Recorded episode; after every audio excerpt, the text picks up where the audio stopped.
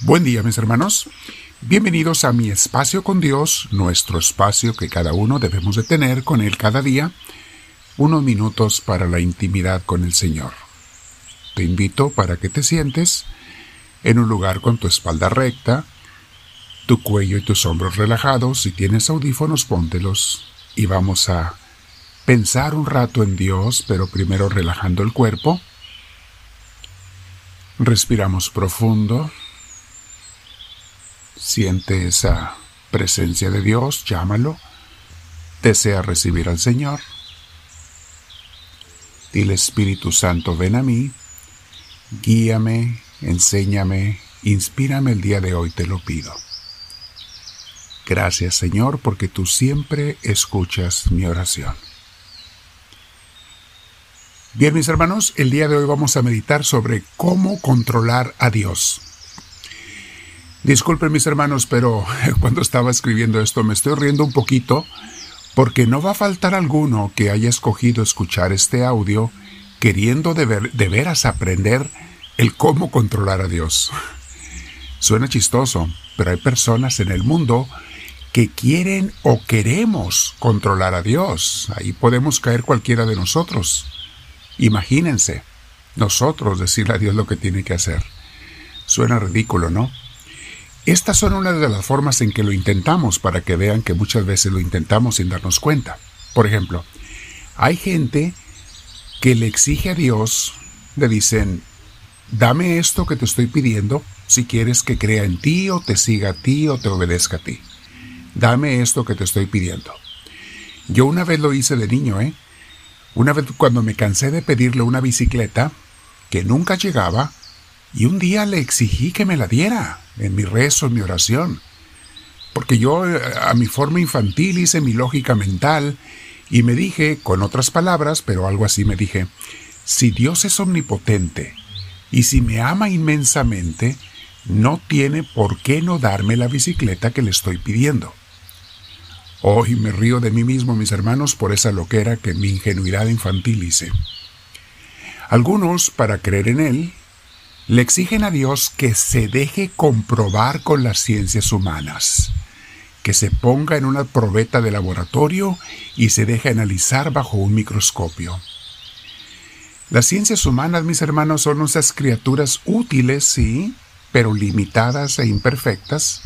Les llamamos ciencias, sí, eso es querer descubrir a Dios con las ciencias, comprobarlo con ciencias, es como querer pesar el mundo con la basculita que compré en la Walmart para pesar los tomates. Ahí en esa basculita que compré para pesar tomates y papas, ahí quiero subir al mundo, al planeta Tierra, para ver cuánto pesa.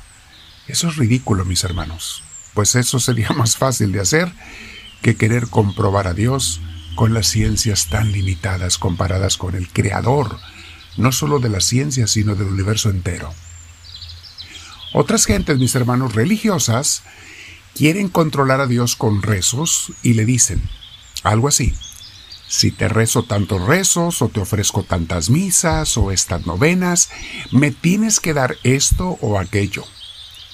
Ese mismo intento de los que usan amuletos otros usan piedras que no sé de qué colores, otros arcángeles, otros usan inciensos, otros usan eh, que se acomodan los muebles de tal forma, que si volteas al santo de cabeza, que si... ¡Ay Dios santo!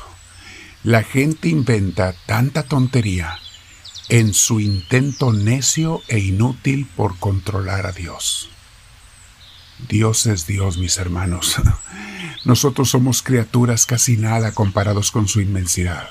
¿Cómo lo vamos a controlar? Hay también aquellos que malentienden lo que es tener fe y creen que tener fe significa que si yo creo mucho en que Dios me va a dar algo que yo le pida, entonces Él se verá obligado a dármelo. Por lo tanto, dicen, teniendo mucho de esa fe, creyendo lo suficiente, yo puedo controlar a Dios para que me dé lo que le pido, eh, que sane a mi pariente enfermo, para que me sane a mí, etc.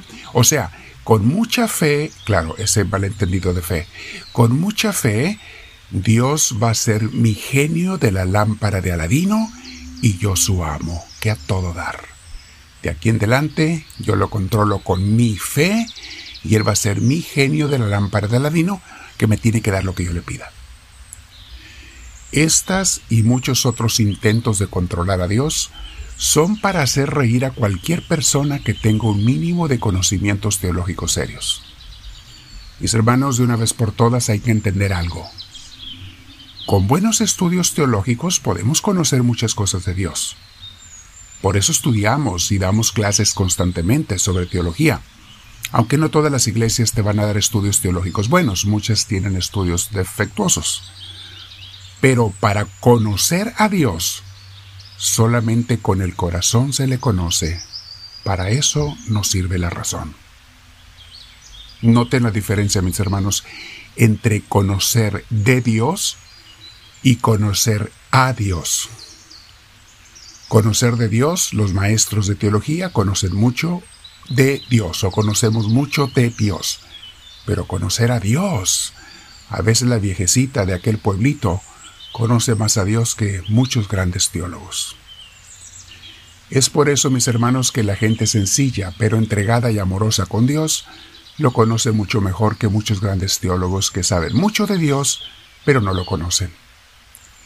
Dice la historia de Santo Tomás de Aquino, que al final de su vida, después de haber escrito libros y libros de los más grandes tratados filosóficos y teológicos sobre Dios. Son estudios que hasta la fecha seguimos estudiando en los seminarios.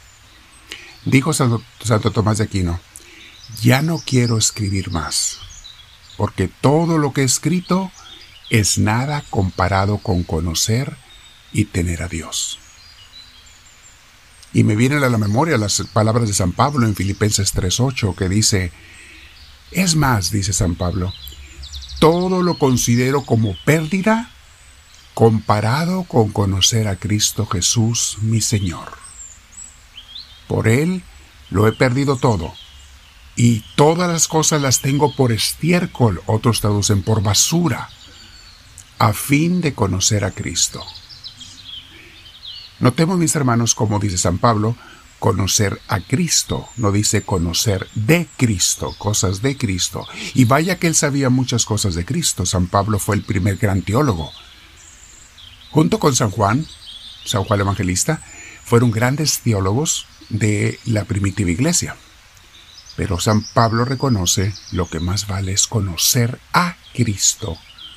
Es necesario conocer de Cristo, sí, pero vale más conocer a Cristo. Entonces, volviendo a la pregunta original, ¿Cómo puedo controlar a Dios? ¿Cómo lo controlo?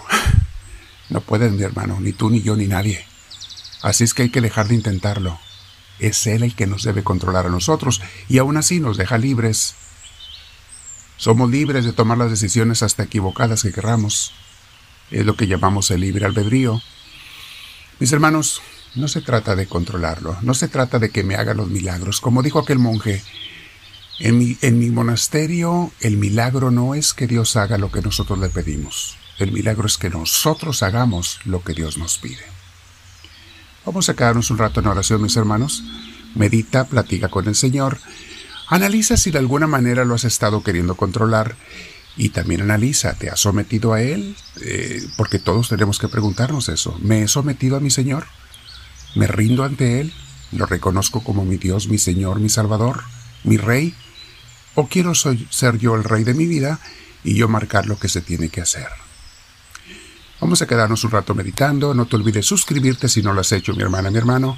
La cruz que va a aparecer al final de este audio video, ahí lo puedes hacer, o donde está la palabra subscribe.